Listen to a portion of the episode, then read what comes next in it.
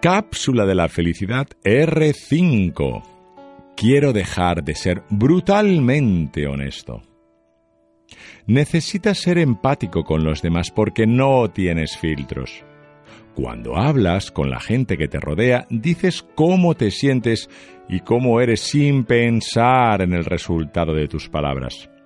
Y a quien no le guste, que se fastidie, porque la realidad es dura y afortunadamente estás tú para avanzarles las malas noticias. Tú crees ser realista, pero no es así. Haces daño sin saberlo y te estás quedando solo.